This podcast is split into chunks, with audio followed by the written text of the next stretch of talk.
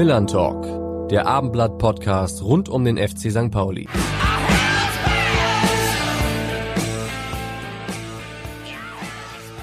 Ja, moin und herzlich willkommen, liebe Anhänger, Freunde, Begleiter, Kritiker und Skeptiker des FC St. Pauli zur aktuellen Ausgabe unseres Abendblatt-Podcasts Millern Talk.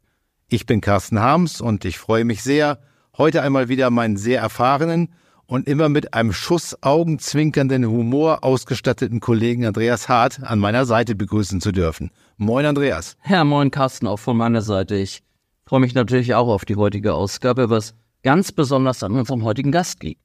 Genauso geht's mir auch, aber vorher wollen wir noch einmal ganz kurz über die vergangene Woche und damit über die drei jüngsten Siege in sieben Tagen sprechen. Was hat dich denn am meisten überrascht beim letzten dieser drei Erfolge?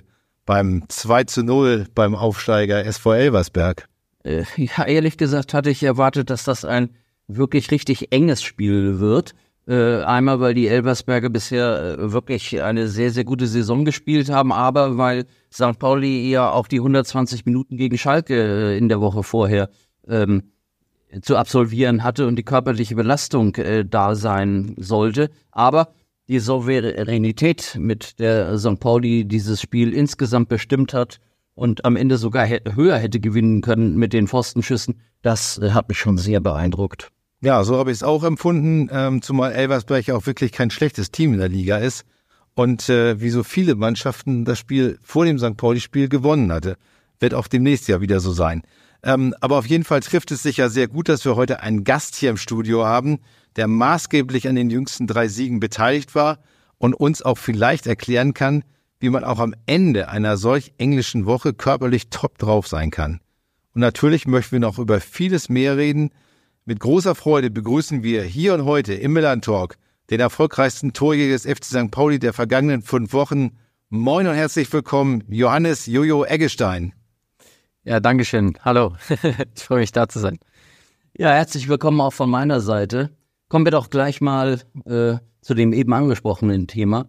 Wie habt ihr das hinbekommen, dass ihr in Elversberg am Ende äh, nicht auf dem Zahnfleisch gekrochen seid, sondern sogar drei Kilometer mehr als der Gegner gelaufen seid, der kein Pokalspiel unter der Woche hatte äh, und am Ende in diesem Spiel auch noch so frisch gewirkt hat? Was für ein Regenerationsgeheimnis gibt es bei euch? Ich glaube, da gibt es nicht wirklich ein Regenerationsgeheimnis, aber ähm, ja, wir haben uns versucht, auf alle drei Spiele gut vorzubereiten und vielleicht ist es uns auch ein bisschen entgegengekommen, dass die drei Spiele tatsächlich so knapp hintereinander waren, dass man da gar nicht wirklich richtig runterfahren musste, sondern eigentlich drin geblieben ist, ähm, dem Körper nicht die Chance gegeben hat, komplett, wie gesagt, runterzufahren und dann wieder komplett hochfahren zu müssen. Ähm, und ähm, ja, nebenbei haben wir natürlich auch noch eine gute äh, Physiotherapieabteilung, eine gute Athletikabteilung, die ihren Teil auch noch dazu beiträgt, dass wir da top vorbereitet sind. Und dann ist natürlich auch jeder Spieler individuell mitverantwortlich. Ähm, guten Schlaf, gute Ernährung. Und ich glaube, das haben wir einfach in der Woche sehr gut beherzigt und deswegen waren wir auch im letzten Spiel noch sehr gut drauf. Mhm. Erzähl doch mal konkret, wie die Stunden zwischen dem Abpfiff des Schalke-Spiels und dem Anpfiff in Elversberg für das Auffüllen der Energiespeicher, sage ich mal, genutzt wurden. Ihr habt ja in der Mixzone uns schon erzählt, dass die Relegation schon in der Kabine also direkt nach dem Spiel begonnen hat. Wie sah das konkret aus? Ja, genau. Ähm, das habe ich bis jetzt hier auch auf äh, St. Pauli noch nicht erlebt, aber nach dem Spiel haben wir direkt eine Regeneration in der Kabine gehabt. Sprich, wir sind da auf die Fahrräder äh, direkt drauf und äh, sind 15 bis 20 Minuten ausgeradelt, wie man so schön sagt. Und äh, dann ist jeder noch ins, ins Eisbad gesprungen. Haben wir extra auch Eisbäder, die eigentlich aber auch in, bei jedem Spiel dabei sind. Ähm, nur jetzt waren sie halt auch verpflichtend zu nutzen. Und ähm, ja, dann halt auch noch ein bisschen äh, Stretching und Rolling ähm, nebenbei oder danach. Ja, und so hatten wir halt auch direkt dem Körper gleich die, die nötige Stimulation gegeben, in den Regenerationsmodus zu, zu gehen. Äh, wir alle staunen und wissen es, ihr habt in dieser Saison überhaupt noch nicht verloren. Ihr seid praktisch immer äh, die laufstärkste oder die laufstärkere Mannschaft in den Spielen, aber auch das spielerisch überlegene Team. Ähm, was ist aus deiner Sicht der wichtigere Faktor? Die körperliche Fitness oder die fußballerische Qualität? Ja, also ich, ich würde es gar nicht so gewichten. Ich finde, beides ist, ist, ist gleichermaßen berechtigt und wichtig. Ähm, da kann man gar nicht so unterscheiden. Das eine spielt vielleicht ähm, ja in, in gewissen Spielen mehr eine Rolle, wenn ich jetzt zum Beispiel unsere spielerische Qualität nehme, wenn der, wenn der Gegner vielleicht ähm, physisch auch auf einem sehr guten Niveau ist, dann entscheidet vielleicht halt auch eher die äh, spielerische Qualität jetzt in so einer englischen Woche. Ähm, reicht es dann wahrscheinlich auch nicht aus, immer nur spielerisch ähm, gut zu spielen, sondern da brauchst du auch einfach die Energie über, über 90 Minuten hinweg, dann teilweise 120 Minuten ähm, ja, in, in drei Spielen. Und deswegen sind das einfach beide Komponenten, die da eine sehr, sehr wichtige Rolle spielen und die bei uns im Training und äh, vor Ort auch immer eine, eine sehr große Rolle spielen. Also unser Trainer achtet einmal auf den physischen Aspekt, aber dann natürlich auch einmal auf den spielerischen Aspekt, klar. Ihr steht in der Tabelle glänzend da als Tabellenführer, ähm, so zu Platz vier und fünf und so schon ganz schöner Abstand. Ähm, die gegnerischen Trainer überhäufen euch geradezu mit Lob, auch auf den Pressekonferenzen. Aber euer Trainer Fabian Hürzeler betont nach jedem Sieg im Gespräch mit uns auch immer wieder Punkte, die ihm nicht gefallen haben. Ähm, manchmal klingt das schon so ein bisschen nach Nörgelei.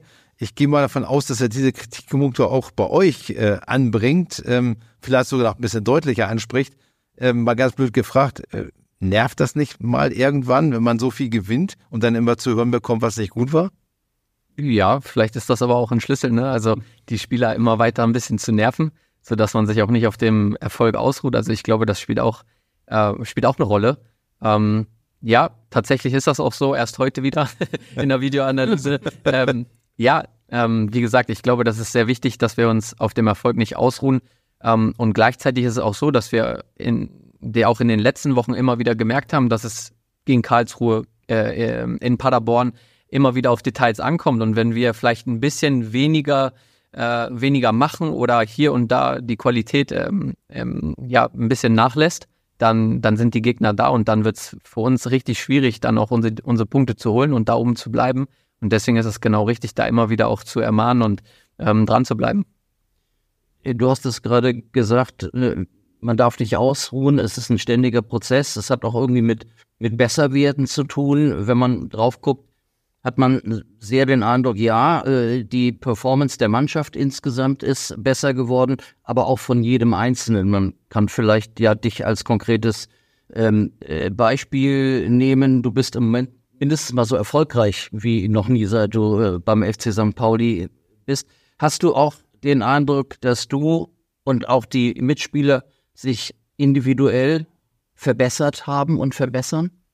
Ja, ähm, das auf jeden Fall. Äh, ich habe schon öfters auch betont, dass die Trainingsqualität insgesamt einfach deutlich höher auch ist. Natürlich mh, durch auch ähm, mehr Qualität im Kader, eine, eine, größere Breite im Kader. Das ist natürlich dann auch folglich so. Aber der Anspruch äh, bei uns im Training ist auch sehr, sehr hoch. Also einmal, den der Trainer natürlich an uns legt, aber auch die Spieler. Ähm, und ähm, ja, dadurch hat jeder, glaube ich, auch die Chance, sich ähm, mit Spielzeit, aber auch ohne Spielzeit zu verbessern. Und darin liegt, glaube ich, auch so ein bisschen der Schlüssel. Und nebenbei haben wir es halt auch geschafft, in sehr, sehr kurzer Zeit, trotz einigen Abgängen und äh, einigen Neuzugängen, auch das Team sehr, sehr gut zu formen und zusammenzukriegen. Und äh, dadurch gibt es natürlich auch so ein bisschen einen Wohlfühlfaktor bei uns, dass jeder gerne ähm, zum Trainingszentrum kommt und auch gerne trainiert und einfach gerne da ist. Und das erhöht natürlich die Wahrscheinlichkeit, dass Spieler sich auch verbessern können, ähm, wenn sie sich auch wohlfühlen. Und bei mir war das nämlich genau der Fall, dass ich auf der einen Seite die hohe Trainingsqualität bekommen habe, auf der anderen Seite mich aber auch sehr wohlfühle im Verein. Und äh, wenn das zusammenkommt, dann entsteht vielleicht eine Entwicklung. Gerade bei Stürmern sagt man ja oft, und du bist ja nun Stürmer, äh, ist, ist oft die Rede davon, äh, dass vieles Kopfsache ist, ob man trifft, wie man will, wie du vielleicht gerade oder eine Durchstrecke hast. Kannst du das so bestätigen? Ja, schon. Also klar ist es auch eine Kopfsache, gerade wenn man vielleicht getroffen hat und dann eine lange Zeit nicht trifft, ähm, dann spielt der Kopf natürlich auch eine Rolle. Ähm, aber ich glaube auch ein Stück weit daran, dass man sich das immer wieder auch Woche für Woche und wenn es nicht Woche für Woche ist, dann über einen längeren Zeitraum vielleicht erarbeiten kann, indem man im Training immer ähm, all in geht, äh, sich verausgabt auch, weil letztendlich ist es so, wie man, wie man trainiert, so spielt man dann auch. Und ich glaube, da kann man sich schon einiges arbeiten. Dann kommt natürlich im Spiel auch immer noch ein bisschen Glück dazu oder halt eben nicht. Ähm, das kann man dann nicht so wirklich beeinflussen. Aber ähm, die Dinge, ja, gut zu machen, die man beeinflussen kann, ich glaube, das ist einer der Schlüssel. Das der Kopf bei der Leistung eine große Rolle spielt, ist ja inzwischen, glaube ich, gängige Erkenntnis. Äh, jetzt studierst du Psychologie. So, da ist die Verbindung ja irgendwie naheliegend, äh, gedanklich. Kannst du eine Art Eigendiagnose stellen, warum du gerade mental so gut drauf bist? Und äh, äh, hat dir das im Studium Erlernte dabei auch sogar ein bisschen geholfen vielleicht? Ja, Eigendiagnose sind vielleicht immer ein bisschen gefährlich, ne? Aber ähm, ja, ich glaube, bei mir gab es verschiedene Komponenten, die mir geholfen haben, ähm, in der Zeit, wo ich nicht gespielt habe, auch mental damit gut zurechtzukommen. Das war natürlich schon auch einerseits das Studium, die Inhalte des Studiums, ähm, würde ich jetzt mal gar nicht so in den Vordergrund stellen, weil das waren jetzt eher Inhalte, die mich interessiert haben, die mich jetzt aber so im Sport nicht unbedingt direkt weitergebracht haben.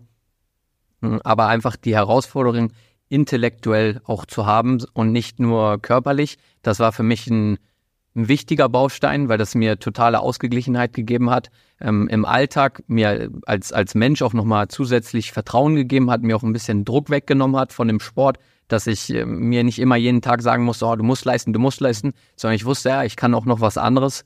Ähm, ich kann auch studieren, ich kann auch lernen. Ähm, das hat mir total geholfen und ähm, ja, auf der auf der anderen Seite sportlich gesehen habe ich halt auch ähm, an mir gearbeitet, versucht immer noch Dinge zu finden, die ich verbessern kann, die ich persönlich verbessern kann, aber auch darauf geachtet, okay, was fordert der Trainer in seinem taktischen Stil ein? Wie kann ich mich vielleicht auch dahin ein bisschen besser äh, entwickeln, sodass er mich mehr sieht, sodass er sieht, okay, ich versuche auch äh, da einen Schritt zu machen und ähm, ja, ihm da auch sozusagen in die Karten zu spielen, mich da zu verbessern. Und ich glaube, das ist mir ganz gut gelungen. Und ähm, so war es halt eine Komponente aus verschiedenen Dingen, ja, sowohl das Studium als auch ja, dann die sportliche Seite. Ja, du hast eben gesagt, also vor ein paar Wochen schon mal ähm, betont, dass du dich eben nicht ausschließlich als Leistungssportler, der du natürlich bist, äh, definieren möchtest, sondern für, dein, für deinen Kopf und auch für dein Wohlbefinden eben auch andere Inhalte benötigst, wie eben das Studium. Ähm, warum ausgerechnet Psychologie? Steckt da schon eine Perspektive drin, was du vielleicht später nach, ich sag mal, noch 10, 12 Jahren Bundesliga mit St. Pauli äh, mal machen möchtest? Ähm, oder äh, sind, sollen oder erhoffst du dir doch Erkenntnisse, die du jetzt für deinen Sport benutzen kannst? Ja, also natürlich erhoffe ich mir auch ein Stück weit Erkenntnisse für meinen, für meinen jetzigen Stand. Ähm, auf der anderen Seite war es, wie gesagt, die intellektuelle Herausforderung, die ich einfach gesucht habe. Und Psychologie war schon immer etwas, was mich auch interessiert hat. Auch ein bisschen dadurch, dass der Sport mich dahingehend natürlich auch gechallenged hat. Im jungen Alter schon da auch eine ähm, Widerstandsfähigkeit aufzubauen. Und ich natürlich auch ein Mensch bin, der sich vielleicht ähm, selber viel reflektiert und mit sich viel arbeitet. Und da das Thema Psychologie natürlich nicht weit entfernt ist, ähm, und dann habe ich mich mit dem, mit dem Studiengang auch ein bisschen beschäftigt und der hat tatsächlich auch viele interessante Fächer. Da haben wir ein Modul aus Medizin, da haben wir Entwicklungspsychologie, also wie du sozusagen als, als junger Mensch heranwächst und was das mit dir macht.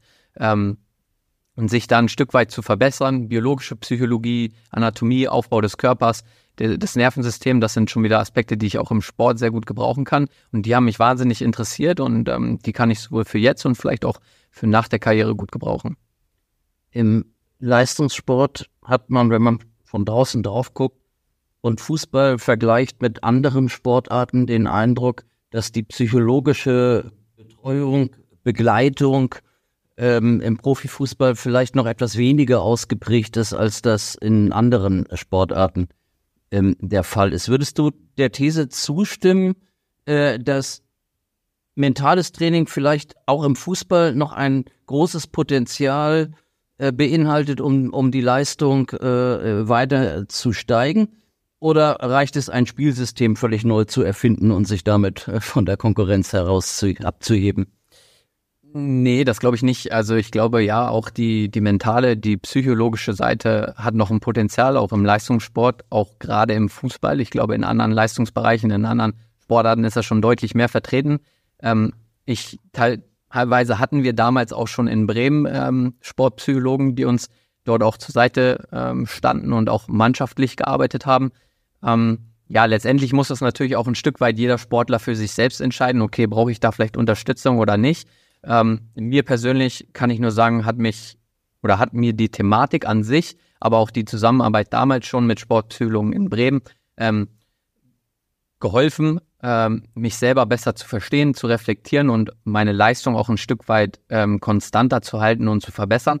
Und ich glaube, das sind, man muss das gar nicht immer so unter so einem therapeutischen Aspekt, so einem negativen therapeutischen Aspekt sehen, so nach dem Motto, irgendwas ist nicht richtig, sondern vielleicht auch unter dem Aspekt, dass man seine Leistung einfach ein Stück weit steigern kann oder halt konstant halten kann. Und ich glaube, diese Perspektive ist, ist interessant auch für den Fußball. Seit Saisonbeginn habt ihr mit Hinak Smolka einen Teamcoach, der sehr viel Wert darauf legt, dass er gerade kein Sportpsychologe und kein Mentaltrainer ist.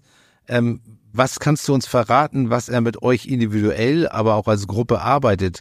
Äh, auffällig ist für uns so nach außen, äh, dass es bei euch immer wieder so kleine Gesten und Rituale gibt, so ein bisschen abklatschen und so und ähm, die auf einen, ja auch auf einen echten und nicht nur gespielten Zusammenhalt hindeuten. Hat das was mit seiner Arbeit zu tun? Ja, natürlich. Also wir arbeiten mit ihm ähm, regelmäßig, meistens einmal pro Woche, vielleicht auch mal eine Woche nicht, aber es kommt auch immer so ein bisschen drauf an, was, was da ist, was für Themen da sind.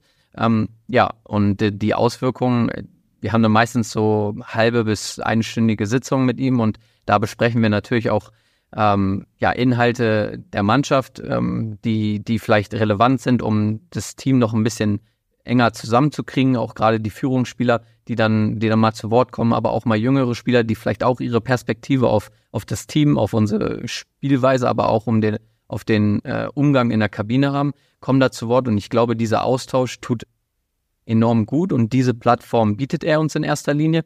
Und ähm, des Weiteren bringt er auch noch andere Themen wie zum Beispiel das Abklatschen mit rein.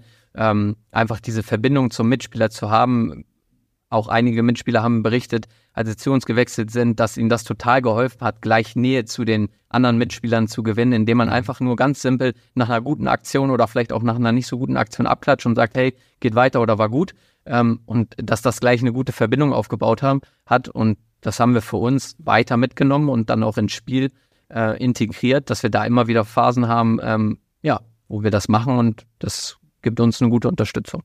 Hinex Murke hat ja den, den Ruf, ein Aufstiegsexperte zu sein. Er ist mit den Towers aufgestiegen und auch äh, drei Ligen tiefer mit dem ETV in die Regionalliga. Ähm, wird er diesem Ruf als Aufstiegsexperte jetzt bei euch auch gerecht? Das, das kann ich ja jetzt noch nicht sagen. Also das müssen wir am Ende der Saison noch mal beurteilen. Ähm, bis jetzt scheint das natürlich ganz gut zu laufen, ähm, aber ich glaube, das ist jetzt auch nicht nur der Verdienst von ihm, sondern da sind wir gesamtheitlich, glaube ich, gerade auf einem sehr guten Weg. Das, das bestätigt auch die Tabelle. Aber ähm, ja, da brauchen wir noch ein bisschen, um das auch endgültig bewerten zu können. Bis jetzt ähm, läuft das gut, aber wir wissen ganz genau, wie schwierig das ist, das auch über eine ganze Saison zu halten. Ne? Ja. ja, jetzt habt ihr aber nicht nur in dieser Saison 26 Punkte aus 12 Spielen geholt, was ja eine Sensationsbilanz ist, weil wenn du aufs Kalenderjahr guckst, und da warst du ja auch äh, Brett mit dabei, äh, 67 Punkte aus 29 Spielen. Also 67 Punkte ist ja schon fast eine Aufstiegsgarantie.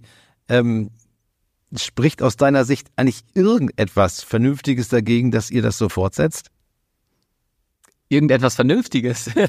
ähm, boah, kann ich jetzt so gar nicht, gar nicht richtig beantworten. Ähm, ich, ich kann da wieder nur die anderen Themen betonen, dass wir uns ähm, sehr bewusst sind, dass das natürlich jetzt schon auch mal, glaube ich, in der Vereinsgeschichte von St. Pauli nicht so häufig vorkam, dass man über so ein ganzes Jahr hinweg ähm, die Leistung gezeigt hat. Vor allem nicht über eine Saison. Das, ja, das, aber das Entscheidende wäre es ja jetzt, das in ja. einer Saison zu machen. Genau. Deswegen, das ist die Herausforderung, nicht nur über ein ganzes ja, Kalenderjahr sozusagen hinweg. Ne? Ähm, ja, äh, schwierig zu beantworten. Ich glaube, wir müssen da weitermachen, wo wir im Moment dran arbeiten, die Themen, die ich eben schon die ganze Zeit aufgezählt habe. Und dann haben wir eine gute Chance, da oben auch weiter dabei zu bleiben. Ähm, es heißt ja immer von Spiel zu Spiel und nicht auf die große Perspektive zu gucken. Aber ähm, was, was kann euch denn, wenn ihr so auftretet, wie ihr das tut, tatsächlich äh, stoppen? Macht ihr euch über sowas Gedanken? Ähm, seht ihr, dass die Gegner möglicherweise jetzt schon mit einer anderen Einstellung gegen einen Spitzenclub antreten als gegen ein gefühlt mittelmäßigeres Team. Merkt ihr da etwas? Ähm, ähm, was, was denkt ihr, worauf ihr achten müsst, dass ihr nicht nachlässig werdet oder nachlasst? Ja. Ja, also klar, erstmal, wir nehmen das auf jeden Fall auch wahr, dass die anderen Mannschaften uns anders wahrnehmen, sich anders auf uns einstellen. Das, ähm, das ist schon so. Hm, was wir machen können, ist, glaube ich, unseren Fußball immer weiter zu entwickeln. Also nicht dort stehen zu bleiben, wo wir gerade sind. Wir merken, dass sich andere Gegner auch taktisch auf uns einstellen und da immer mal was verändern und dass wir da auch flexibel und vielleicht auch ein Stück weit innovativ bleiben, dass wir da auch immer wieder neue Ideen entwickeln, wie wir halt auch auf solche taktischen Umstellungen der Gegner antworten können. Und ich glaube, jetzt gegen Karlsruhe, auch ein Stück weit gegen Paderborn, haben wir das gezeigt, dass wir nach einer vielleicht nicht so guten Halbzeit auch anders aus der Halbzeit rauskommen, sowohl taktisch als auch ähm, vom Mindset her. Und ich glaube, das sind Komponenten, die wir berücksichtigen müssen und die uns helfen werden, ähm, äh, langfristig auch erfolgreich zu sein. Du hast ja nun schon äh, Bundesliga gespielt, also erste Bundesliga, genau 46 Mal, alle für Werder Bremen. Äh, wie groß ist denn dein Hunger, so bald wie möglich da wieder zu spielen? Ja, das, es wäre natürlich toll. Ähm, Gerade auch, weil mein Bruder in der, in der Bundesliga spielt. Also das braucht man ja auch gar nicht, gar nicht leugnen. Und äh, ja, in Bremen würde ich auch mal gern spielen. Und den Abstieg wünsche ich denen jetzt nicht. Deswegen wäre es besser, wenn wir aufsteigen würden. Nein, aber ähm, ja, also die, die Versuchung ist groß, würde ich sagen. Also wir, wir streben natürlich auch danach, jeder Fußballer, glaube ich, strebt individuell, aber auch als, als Mannschaft ähm, gesehen immer danach, ähm, den bestmöglichen Erfolg zu, zu generieren. Und ähm, das wäre letztendlich auch nur mal der Aufstieg. Aber ähm, ja, wie gesagt, wir werden sehen, was da, was dabei rumkommt. Aber Wunsch oder eine Vorstellung wäre es natürlich schon. Das ist eine, eine Vorgabe von der sportlichen Leitung, dass ihr als Spieler, als Mannschaft äh, bisher noch sehr zurückhaltend seid mit der Formulierung, ja, wir wollen jetzt aufsteigen? Nee, ist keine Vorgabe. Wir und da können wir das, das Teamcoaching vielleicht auch wieder mit reinnehmen. Wir haben innerhalb der Mannschaft drüber gesprochen und ähm, wir sind uns einig darüber, dass wir jetzt gerade auch in der Phase vor allem die Entwicklung betonen möchten, ähm, die Entwicklung der Mannschaft, ähm, des Vereins und nicht so sehr im Vordergrund stehen soll, was am Ende unbedingt dabei rauskommt, sondern wir wollen über das ganze Jahr hin gesehen eine Entwicklung ähm, wahrnehmen und ich glaube, das gilt es zu, zu finalisieren und ähm, dann haben wir auch gute Chancen, dass dabei am Ende was Erfolgreiches bei rauskommt. Ja, bevor wir zum nächsten Gegner kommen, äh, möchte ich gerne noch einmal über deine Zeit äh, bei Werder Bremen mit dir darüber sprechen. Äh, du bist ja mit gerade mal 15 Jahren dort ins Internat gekommen und hast äh, dort die gesamte Jugend im NLZ verbracht. Ähm, was hat dir diese NLZ-Ausbildung gebracht? Und wie siehst du jetzt einen Spieler wie deinen Kollegen Elias Saad, mit dem du ja auch äh, gerne zockst äh, im gegnerischen Strafraum am liebsten, der einen ganz anderen Weg gegangen ist. Äh, ganz konkret gefragt, äh, wo wäre Elias heute, wenn er deinen Weg gegangen wäre? In der Champions League oder hätte man ihm genau die Kreativität genommen, die ihn heute auszeichnet? Ja, vielleicht das ist eine gute Frage, interessant. Ähm, Werde ich auch im Nachhinein noch mal mehr drüber nachdenken.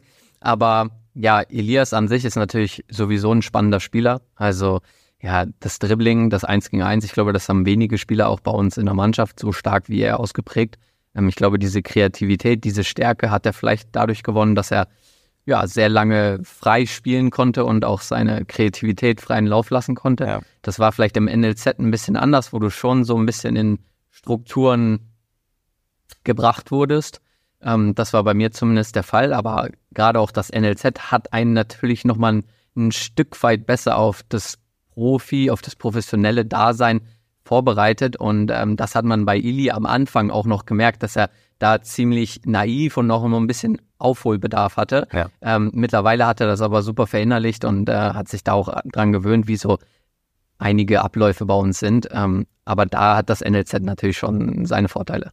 Aber äh, um auf dieses Thema Individualität nochmal zu sprechen zu kommen. Es gibt jetzt ja eine große Diskussion im deutschen Fußball und es fängt bei Kinder- und Jugendfußball an. Funinho, was der FC St. Pauli schon seit ein paar Jahren äh, betreibt, wo die äh, Kreativität der Kinder gefördert wird, weil sie mehr am Ball sind. Würdest du aus deiner Erfahrung dieser Kritik zustimmen, dass in den NLZs die Kinder zu früh in taktische Zwänge gepresst werden, dass dieses ergebnisorientierte Spielen schon bei 14-, 15-Jährigen eben auch dazu beiträgt, ähm, ja, dass die Kinder eben taktischen Vorgaben folgen und nicht ihrer Spiellust.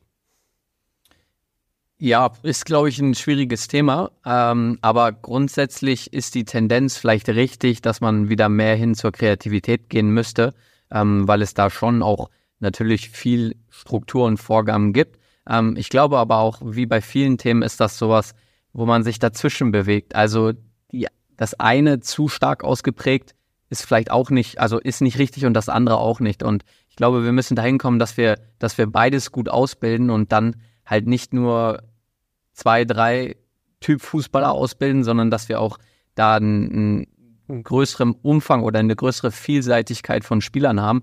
Ähm, ich glaube, dahin müssen wir schon wieder kommen, aber ähm, ja, bei mir persönlich war es so, dass ich ähm, in der U17 ähm, Marco Grote hatte, der taktisch sehr ähm, veranlagt war und uns schon auch eine taktische Komponente mitgebracht war äh, gegeben hat, für die ich auch sehr dankbar war im Nachhinein, weil es mich auch ein Stück weit vorbereitet hat, weil es im Profi-Dasein nun mal auch eine hohe Relevanz hat. Und auf der anderen Seite dann in der U19 Mirko Votava, der gesagt hat, ja, spielt einfach Jungs, ähm, seid intuitiv, clever, bewegt mhm. euch clever und macht euch nicht so viele Gedanken. Und da hatte ich persönlich jetzt schon einen ganz guten Mix. Ähm, wie das dann auch ganz genau bei anderen aussah, kann ich auch dann im Detail nicht bewerten. Aber ja, prinzipiell, wie gesagt, so eine Mitte müssen wir finden. Du stammst ja aus Hannover. Nicht umsonst haben wir dich jetzt äh, vor dem Spiel gegen Hannover äh, eingeladen in den Milan Talk. Ähm, du hast ganz früh für den Jugendverein TUS Schloss Rickling gespielt und dann für den TSV Havelse, also ein, ich glaube, ein Vorort von Hannover oder in der Nähe zumindest, und aber nie für Hannover 96. Äh, dein Bruder Maximilian auch nicht. Äh, hat 96 euch nicht erkannt oder war Werder attraktiver? Eine kurze Sache, es war TSV Schloss Rickling. Ähm, ja. Nur kurz dazu, aber ja. ansonsten, ähm, ja, Hannover hat uns, ähm, hat uns schon erkannt. Also die haben uns schon noch gesichtet und da war auch eine Anfrage da. Aber die Strukturen und die Bedingungen, die Hannover damals im NLZ zu bieten hatte, waren einfach nicht vergleichbar mit Strukturen wie in, in, in Bremen oder in Wolfsburg. Und ähm, da hat Hannover, glaube ich, mittlerweile auch aufgeholt. Ähm, aber zur damaligen Zeit war das einfach nicht interessant und gerade weil mein Bruder dann sowieso auch schon den Step nach Bremen gemacht hatte, war es für mich eigentlich fast schon klar, dass ich das natürlich auch mache. Ne? Ja. Wie, wie war denn das mit dem, mit dem Bruder im Internat? Ist das hilfreich oder war das nervig und du hattest den Eindruck, der passt auf mich auf. Äh, wie muss man sich das vorstellen? Ja, Zwei klar. Kleins. ja. Ähm, ja, große Geschwister tendieren ja meistens dazu, auf die kleineren aufzupassen. Ne? Also das war bei ihm schon und ist auch immer noch ausgeprägt. Aber ähm, ja, das war sehr hilfreich für mich tatsächlich, dort auch gleich eine ansprechbar oder eine, eine, ja, eine Person zu haben, die sich auskannte, die schon die Person vor Ort kannte, die die Abläufe auch schon äh, verinnerlicht hatte und das hat mir natürlich geholfen, da auch gleich Fuß zu fassen. Für meinen Bruder war das, glaube ich, ähm, deutlich schwieriger damals, der auch noch ein Jahr früher da, da war, also mit 14 und nicht mit 15. Ähm, ja, und was man auch sagen muss, ähm, unabhängig mal von meinem Bruder, ähm, hat die schulische Komponente damals auch gut gepasst in Bremen. Ähm, die haben sehr großen Wert darauf gelegt und meine Eltern auch. Und äh, dementsprechend hat es dann auch gepasst, zusammen mit meinem Bruder noch zur gleichen Schule zu gehen und sich da auch gegenseitig zu unterstützen.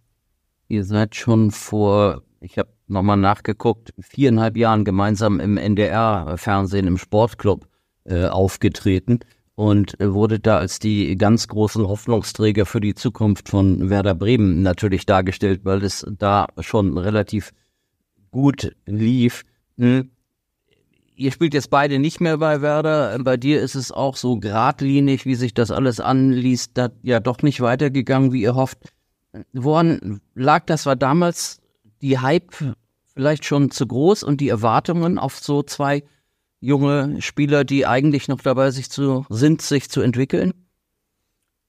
Also erstmal will ich betonen, dass mein Bruder, glaube ich, einen sehr guten Weg gegangen ist, äh, auch eine stetige Entwicklung genommen ist und jetzt beim SC Freiburg spielt, die, die ja regelmäßig in der Europa League spielen. Also ich glaube, ähm, ja, das passt insgesamt und bei mir war es, glaube ich, mit mehr Schwankungen einfach verbunden als, als, als bei meinem Bruder. Ähm, aber das ist auch in Ordnung und das habe ich für mich auch so akzeptiert, dass es bei mir einfach vielleicht ein bisschen anders ist, auch vielleicht aufgrund meiner persönlichen Komponente, auch aufgrund meiner Position, die ja ein bisschen anders ist als, als die von meinem Bruder. Ähm, ja, ich glaube insgesamt damals bei Bremen war es keine einfache Zeit. Wir hatten ein sehr erfolgreiches erstes Jahr, ähm, wo wir fast auch äh, uns für die Europa League qualifiziert haben. Und danach ging das so ein bisschen in die Brüche und am Ende stand ja auch tatsächlich der Abstieg ähm, da. Und deswegen war es natürlich auch für uns junge Spieler eine total herausfordernde Zeit, ähm, wo sicherlich auch einiges bei uns äh, in einer in einer sportlichen Entwicklung dann natürlich auf der Strecke geblieben ist, wenn es auch gesamtheitlich als Mannschaft nicht so gut läuft. Aber das haben wir für uns, glaube ich, auch ganz gut verarbeitet, dass es letztendlich auch Erfahrung, Lebenserfahrung, ähm, aber vor allem auch Erfahrung in, auf, in, unser, in unserem Weg der, der Karriere. Und es hat uns auch irgendwo gut getan und uns stärker gemacht. Du bist, äh, in, glaube ich, vor vier, fünf Jahren mal von diesem Portal transfermarkt.de äh, mit 10 Millionen Euro Marktwert äh, taxiert worden. Ja, macht das, macht das, macht das was mit einem? Ja, die, die haben ja irgendwelche, äh, ja, Anhaltspunkte dafür, das, das zu tun. Mhm. Ähm, Im Nachhinein scheint das eben ein, ein Riesenhype gewesen zu sein. Ähm, ich kann mir nicht vorstellen, dass man darüber glücklich ist. Ähm, ja, nee, glücklich nicht. Also das wäre auch das falsche Wort dafür auf jeden Fall wenn ich die Transfersummen heutzutage insgesamt auch angucke, dann ist das, glaube ich, auch, hat das nichts mehr mit Glücklichsein zu tun oder so, das ist einfach nur äh, verrückt. Ähm, aber auch, ja, die, die Transfer oder die Transfersumme, die da, oder der, der Markt, der da dann angeblich steht, bei meinem Bruder waren es, glaube ich, damals auch 20, 25 Millionen, was auch total irrsinnig ist. Ähm, und ja, teilweise bei anderen Spielern auch. Also, ja, das muss man dann sich auch nicht immer so zu Herzen nehmen oder so mhm. persönlich nehmen und schon gar nicht denken, dass man tatsächlich so viel wert ist, weil ähm, das, glaube ich, kann kein einziger Wert sein. Wie ist denn euer Verhältnis? Heute ruft er dich an nach jedem Tor. Seid ihr äh, noch äh, so eng und beobachtet euch gegenseitig? Wie muss man sich das vorstellen? Ja, also wenn wir unsere Spiele gegenseitig gucken können, dann ist das auch der Fall. Also ich versuche immer Freiburg mhm. äh, zu gucken, mein Bruder auch. St. Pauli, ähm, ja, manchmal überschneidet es sich eben aufgrund der Spielzeiten. Aber äh, die meiste Zeit klappt das eigentlich ganz gut. Und ja, wir, äh, wir rufen uns hier jetzt nach jedem Spiel an und geben uns direkt ein Feedback. Aber es kommt schon mal vor, dass wir dann am nächsten Tag oder auch unter der Woche nochmal zu Situationen sprechen. Oder jetzt in die letzten Wochen war es halt so, dass mein Bruder auch äh, ja, über den einen oder anderen Kopfball mal einen Spruch gelassen hat oder dazu seinen Kommentar abgegeben hat. Also das passiert schon mal. Ähm, ja, ist auch immer wieder ganz lustig, ähm, die Perspektive da von meinem Bruder zu haben. Wie war das, äh, wenn ihr schon nicht für 96 gespielt habt, wart ihr dann als Hannoveraner äh, Rote sozusagen, wie, wie eigentlich fast jeder Hannoveraner ist?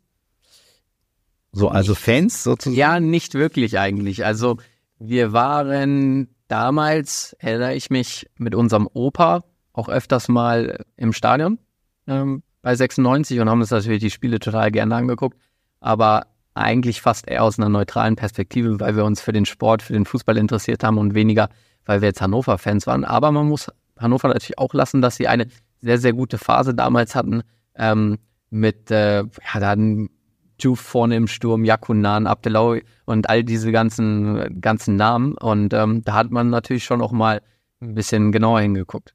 Du sprichst diese äh, Mannschaft an, die sich dann ja auch für die Europa League tatsächlich mhm. äh, qualifiziert hatte. Äh, davon ist Hannover jetzt auch ein Stückchen weit weg. Die sind jetzt im fünften Jahr äh, in der zweiten Liga. Und äh, es scheint so zu sein, dass sie jetzt in diesem Jahr auch wieder ihre Aufstiegshoffnungen irgendwie verstärkt äh, nachgehen können. Jetzt sind die am Freitag bei euch, ein absolutes Topspiel. Wie schätzt du denn Hannover 96 in dieser Saison ein? Ja, ähm, deutlich stabiler und konstanter als letztes Jahr. Das, das sieht man auch an den Ergebnissen, auch an der Spielweise. Ähm, ich glaube auch aus meiner hannoveranischen Perspektive tut es dem Verein gut, dass sie da auf der Trainerposition jetzt auch Konstanz gefunden haben und auch einfach mal über mehr als ein Jahr ähm, eine Philosophie verfolgen können. Und ähm, ja, uns erwartet ein, ein, starker, ein robuster Gegner, gegen den es nicht einfach wird äh, zu gewinnen. Ähm, wir haben heute schon ein bisschen analysiert und werden das die nächsten Tage sicher auch noch machen und dann noch gut vorbereitet sein. Hm. Ein Führungsspieler ist dort jemand, der auch am Millantor nicht ganz unbekannt ist. Äh mit Marcel Halstenberg wirst du sicherlich auch einige direkte Zweikämpfe zu führen haben, denn er spielt bei 96 jetzt nicht mehr Linksverteidiger wie früher bei St. Pauli oder auch dann in Leipzig, sondern wieder Innenverteidiger, was er mal gelernt hat. Äh, wie willst du ihn denn überlisten? ja, so ganz, ja, was Persönliches habe ich mir noch nicht überlegt. Also, ähm, ja, auch da wieder ähm, glaube ich daran, dass wir als Mannschaft äh, eine gute Leistung zeigen müssen, um dann auch gegen Hannover zu bestehen. Ich glaube, ich alleine oder da mit einer Einzelvorstellung, wie ich jetzt den, den Halzenberg überlisten werde, werde ich auch nicht weit kommen, weil er wird sich auch gut vorbereiten, glaube ich.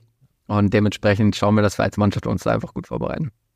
Du hast jetzt äh, in Hannover, in Bremen und jetzt seit äh, anderthalb Jahren lebst du in Hamburg, äh, hast damit alle drei norddeutschen Metropolen, wenn man so sagen will, äh, als Einwohner äh, kennengelernt. Äh, wie sieht denn dein persönliches Städteranking aus? Ja, das ist eine gemeine Frage. ähm, sagen wir mal so, emotional bin ich, bin ich in Hannover zu Hause. Aufgrund meines familiären Backgrounds und meine Familie lebt natürlich auch noch da. Also da freut es mich dann schon auch immer wieder nach Hause zu kommen. Ähm, von der Stadt her ist Hamburg natürlich schon an eins, weil Hamburg einfach viel zu bieten hat. Und äh, ja, da kann man sich ja fast gar nicht satt sehen. Ja. Ähm, du hast neulich ähm, gemeinsam mit Andreas Albers ähm, ein Hospiz besucht. Da gab es auch ein sehr schönes Video äh, von beim FC St. Pauli. Ähm, wie beeindruckend äh, war dieser Termin für dich und wie sehr identifizierst du dich mit diesen sozialen Themen, die beim FC St. Pauli ja wichtiger zu sein scheinen, als das bei manchen anderen Vereinen der Fall ist. Ja, absolut. Ähm, ähm, das war eine sehr, sehr spannende und ähm, auch bewegende Erfahrung für uns beide.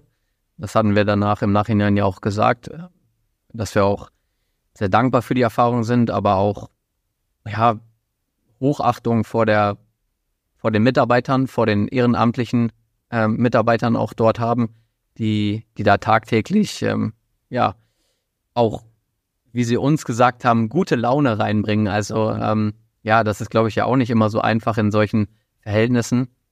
Und das war, wie gesagt, total spannend. Und ich habe mit meiner Mutter, die Physiotherapeutin ist, ähm, ja, da auch eine, eine kleine Verbindung zu, die natürlich auch immer wieder Patienten hat, die, die krank sind. Ähm, jetzt nicht nur Knochenbrüche, sondern halt auch mal äh, wirklich schwerwiegende Krankheiten haben und die sie dann, die sie dann behandelt. Und davon hat meine Mutter mir auch hier und da mal wieder erzählt. Und deswegen habe ich auch ein bisschen Interesse in dem Bereich.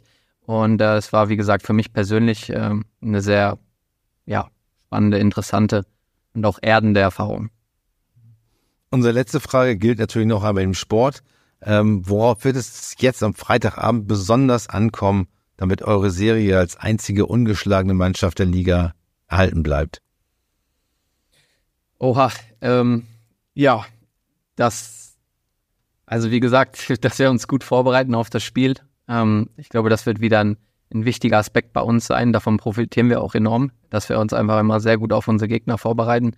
Ähm, ja, und dass wir letztendlich auch äh, einen guten Start ins Spiel finden. Ich glaube, aus einer englischen Woche rauszukommen, ist immer nicht ganz so einfach, ähm, weil da wird immer noch ein bisschen was auch in den Beinen drin sein. Die komplette Frische ist da dann wahrscheinlich nicht da. Ähm, und Hannover hat im Gegensatz dazu ja keine englische Woche gespielt. Heißt, ähm, da sollten wir auch den Fokus auf die ersten Minuten im Spiel richten, um da gleich reinzukommen, weil ähm, ja, dann vielleicht auch 0-1 hinten zu liegen oder so, ist in solchen Spielen dann immer schwierig, weil man dann gegen Ende vielleicht nicht mehr die Kraft hat, das Ganze dann auch zu drehen. Und äh, ich glaube, darauf sollte auch der Fokus liegen, dass wir einfach einen guten Start finden. Aber es ist Flutlicht, es ist Dom, es ist Millantor. Was soll an diesem Abend schon schiefgehen? Äh, herzlichen Dank, Johannes Eggestein, für deine Zeit und äh, die interessanten Einschätzungen. Sehr gerne, hat mich gefreut. Ja, auch von mir ein herzliches Dankeschön. Ähm, wir schauen nun gespannt auf den Freitagabend und danach hören wir uns im Millan Talk wieder vor dem Stadtderby gegen den HSV. Bis dahin alles Gute und Tschüss. Weitere Podcasts vom Hamburger Abendblatt finden Sie auf abendblatt.de slash podcast.